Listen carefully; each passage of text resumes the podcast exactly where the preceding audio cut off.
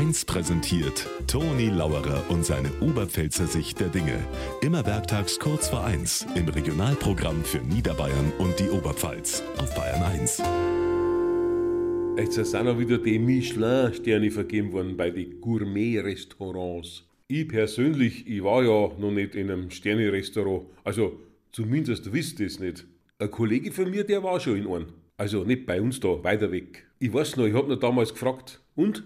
Hast du das gespannt, dass das ein Sterne-Restaurant ist? Naja, teilweise, hat er gesagt. Beim Essen habe ich es nicht gespannt, aber beim Zahlen.